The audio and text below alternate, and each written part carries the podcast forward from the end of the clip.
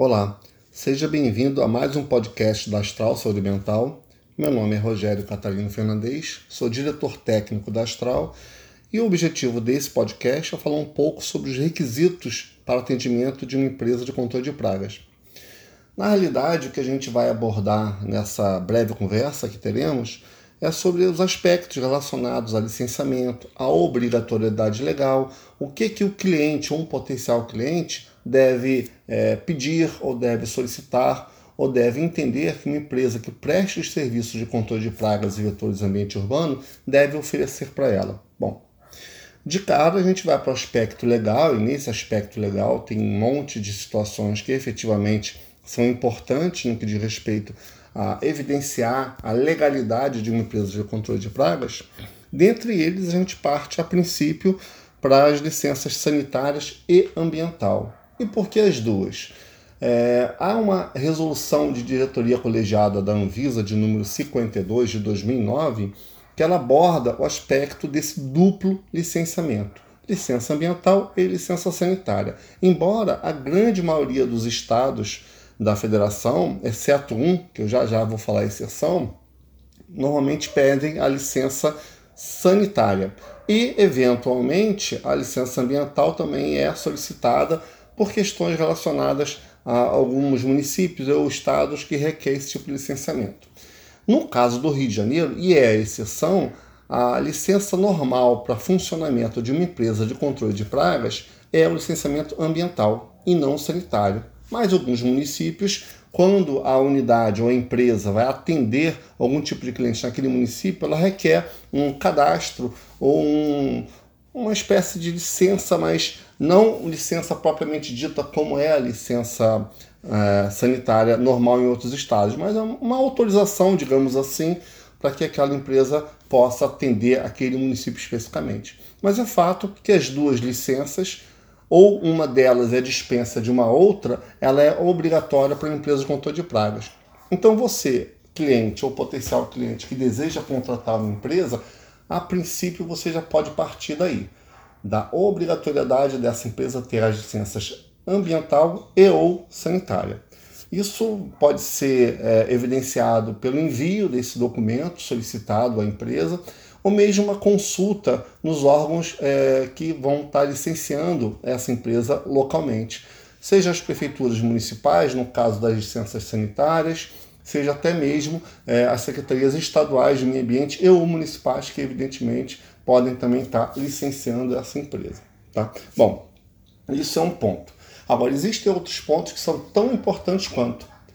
A maioria das legislações que falam de controle de pragas e vetores, elas impõem a necessidade de um responsável técnico. E quem é essa pessoa? O responsável técnico é a pessoa que, de uma forma técnica adequada e legalmente habilitada, ela vai estar à frente daquela empresa, à frente do ponto de vista técnico, uma legalidade técnica, ou seja, ela vai representar tecnicamente, enquanto uma empresa de prestação de serviço controle de pragas e vetores em ambiente urbano, vai representar aquela empresa para os clientes de uma forma geral e vai ser o responsável pelas ações de ordem técnica.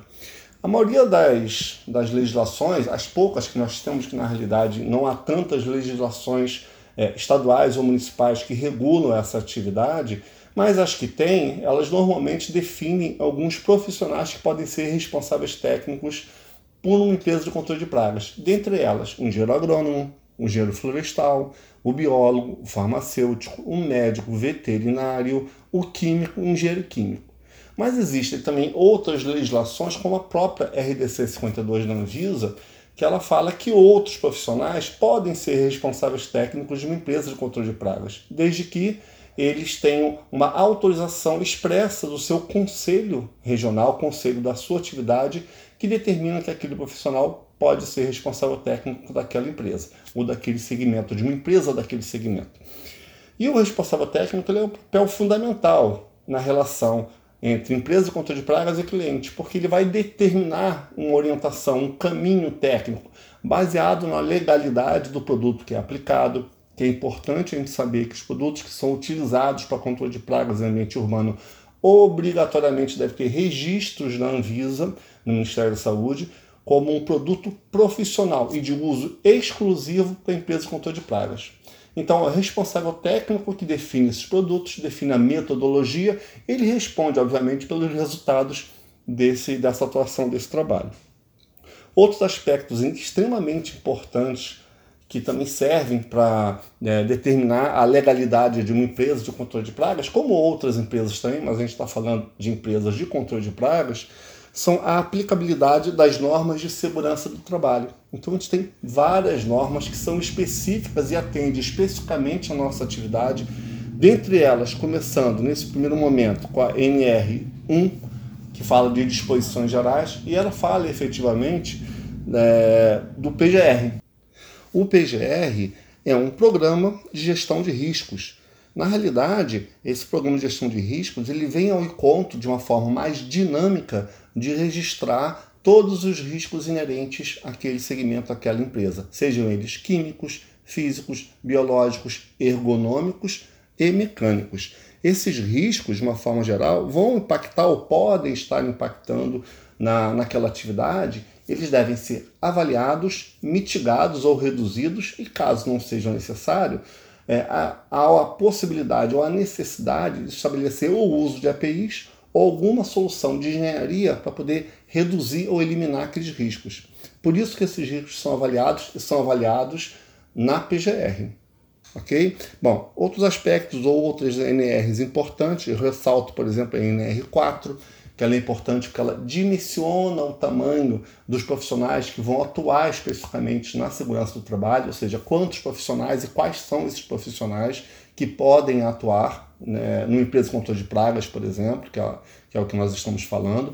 E nesse sentido, é, há uma tabela nessa NR04 que ela fala exatamente de qual é a quantidade mínima de colaboradores que, é, evidentemente, devem é, atender a SNR no sentido de contratação de profissional de segurança do trabalho. Mas isso, de alguma forma, ele também não inibe que a empresa tenha dentro do seu corpo técnico profissionais, por exemplo, como designado CIPA, que atende a NR5, que é um profissional com formação de curso de CIPA e que, de uma forma é, mais geral, ele vai estar tá, é, avaliando todos os aspectos relacionados à segurança do trabalho. Também podemos citar a NR6, que fala do uso de EPIs, equipamento de proteção individual, fundamental para a atividade nossa, para a nossa atividade de controle de pragas. Entre outras NRs, podemos falar também da NR7, que fala do PCMSO, que é o Programa de Controle Médico de Saúde Ocupacional, a NR9, que fala do PPRA, que agora está sendo alterada para atender aquele PGR que a gente falou lá da NR1, né, que é o Programa é, de Riscos, de Gerenciamento de Riscos. Tá? A NR17, que fala do aspecto de ergonomia, que é importante e fundamental em qualquer empresa e também numa empresa com de pragas seja questão postural, seja questão de iluminação no posto de trabalho ou confortos térmicos, enfim. E também a NR33, que fala de espaço confinado, ou a NR35, que fala de trabalho de altura. Esses dois bem específicos para atendimento a alguns ambientes específicos que a gente vai fazer no que diz respeito a controle de pragas e outros serviços que, evidentemente, Astral possa estar prestando, como, por exemplo, é, limpeza de, de reservatório de água. Tá ok? Então essas NRs, de uma forma geral, dentre outras que a gente não, não falou aqui com mais propriedade, são importantes no seu atendimento. Então você, enquanto cliente, tem que exigir da empresa controle de pragas que atenda minimamente esses, essas NRs. Ok? Bom, o outro aspecto que também é fundamental são indicações de clientes atendidos. Então é importante que você ouça de um cliente o que ela acha daquela empresa que vai ou pode estar prestando serviço para você. Então, indicações é, de, de, de clientes que você possa estar fazendo contato é importante. Clientes, obviamente, fidedignos, que realmente possam estar contribuindo com aquilo que eles acham da imagem, da postura e dos resultados aferidos pelaquela empresa que evidentemente prestou o trabalho anterior e pode servir ou não de referência para você. Isso é importante. Um outro aspecto importante também, a empresa que vai prestar serviço de controle de pragas, ela tem que ter um padrão, ela tem que ter procedimentos definidos, procedimentos operacionais definidos, formulários específicos para atender esses procedimentos e que minimamente esses procedimentos, esses formulários, todo esse processo, ele incorra em características de qualidade, incorra em características que vão resultar no respeito ao meio ambiente, o respeito à vida, à segurança do trabalho. E a Astral ela tem é, na sua raiz, na sua essência, uma preocupação muito grande com isso. Então, por exemplo, todo o nosso padrão ele é baseado nas normas de certificação ISO, ABNT 9001, que é a, a qualidade envolvida no processo, é, a ISO 14001, que é a questão relacionada ao meio ambiente, e a 45001 relacionada à segurança do trabalho. Então, essas três, essas três normas ISO, perdão, elas vão estar é, tá evidentemente relacionadas diretamente com o nosso procedimento. Todo o nosso padrão, todo o procedimento da Astral é regrado, é norteado por essas normas. E sobre esse aspecto, inclusive, a, o Grupo Astral tem algumas unidades certificadas e outras que não são certificadas, mas que seguem fielmente essas normas respeitando o aspecto de qualidade, meio ambiente e segurança do trabalho.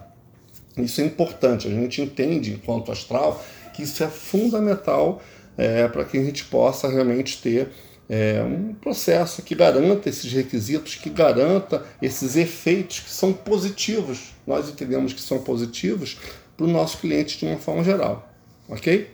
Bom, é, eu espero que eu tenha ajudado é, a tentar entender quais são é, os requisitos de atendimento, os critérios técnicos ou requisitos legais mínimos que uma empresa de controle de pragas possa ter. E nós estamos à disposição dos senhores para aquilo que vocês precisarem. Entre no nosso site astralsaudeambiental.com.br, acesse uma unidade mais próxima de você, pode nos questionar ou tirar suas dúvidas naquilo que são de, suas necess... de sua necessidade. E até o próximo podcast.